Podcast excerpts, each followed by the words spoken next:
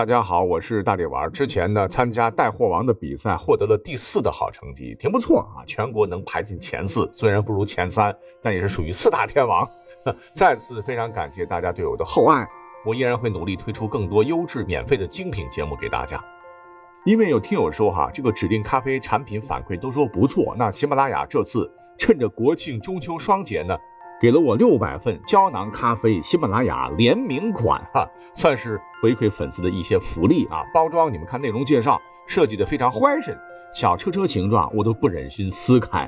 每盒六颗胶囊咖啡，重要的是只要一元包邮到家。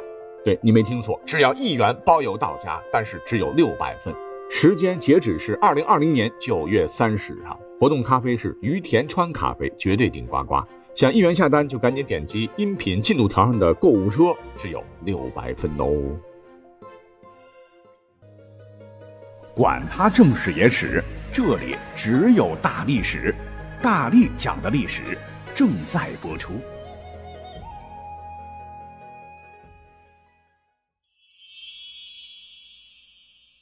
本期节目由大历史的热心听友无为再次无偿热心提供。今天的内容呢，就续着之前讲过的永不磨灭的番号。今天我们来讲盛唐篇。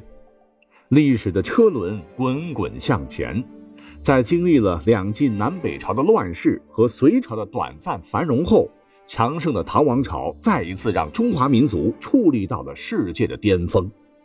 唐朝以其开阔、宏博多彩的特点，在中国历史上留下了浓墨重彩的一笔。而且他创造的灿烂文化不但影响中国，也影响到了整个世界。那万国来朝的盛世，让我们今天也不禁神往。当然了，一个国家的强大，永远离不开它的军事力量。接下来，我们就聊聊盛唐的军人们。大唐开国皇帝高祖，唤作李渊，历史上也算是一代人杰了。不过，不知道是幸运还是不幸，他有个更出名、更出色的儿子，这便是太宗李世民。作为同秦皇汉武齐名的千古一帝，李世民在战略层面上的能力自然无可挑剔。更难得的是，他还是一位优秀的前线指挥官。他的亲军玄甲军就是那个时代战场上的传奇。玄甲就是铁甲的意思，哈，也可以理解为黑色的铁质铠甲。隋朝虽然时间短暂，但是经历了隋文帝时期的开皇之治，国力空前强盛。李渊作为镇守太原的高级将领，需要面对来自北方突厥骑兵的威胁，国家自然会配给精良的军事装备。著名的明光铠此时早已经开始准备。由于装备了马镫和高桥马鞍，骑士在战马上的稳定性得到大幅提升，破甲能力卓越的马槊取代了矛和戟，成为了骑兵的标配。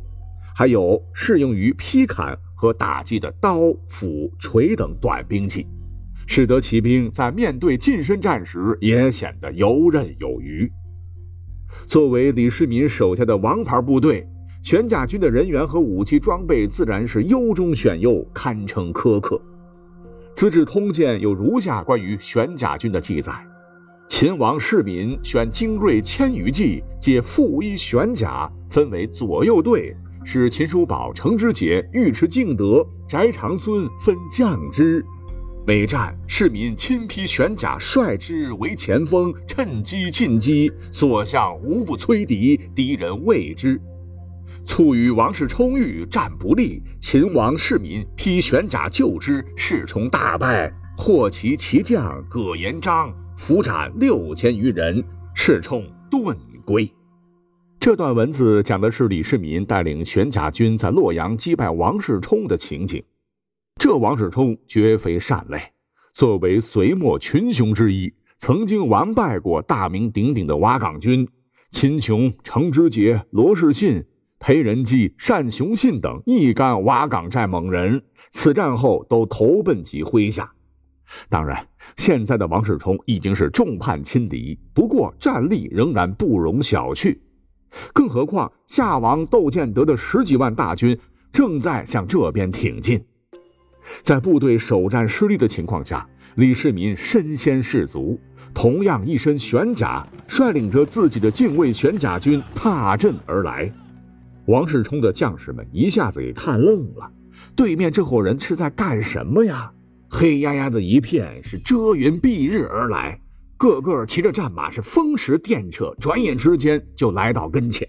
进了才发现，这是装备精良、无比凶猛的玄甲军。在势不可挡的冲击力下，王世充部如溃坝崩决，被杀得四处奔逃。王世充大败，死伤被俘超过六千人，狼狈地逃回了洛阳。不过到这里还没完，前面讲过了，窦建德正带领十几万大军前来助战，王世充实力大损，虽然之前被击败了，但仍退守坚城待援，一时之间也不可能拿得下。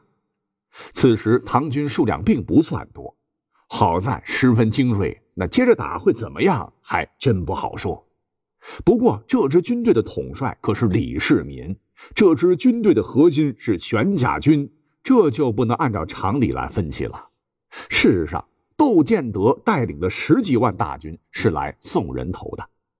像我们而今都非常熟悉的《三国演义》当中虎牢关三英战吕布，其实这是老罗后来忽悠大家的。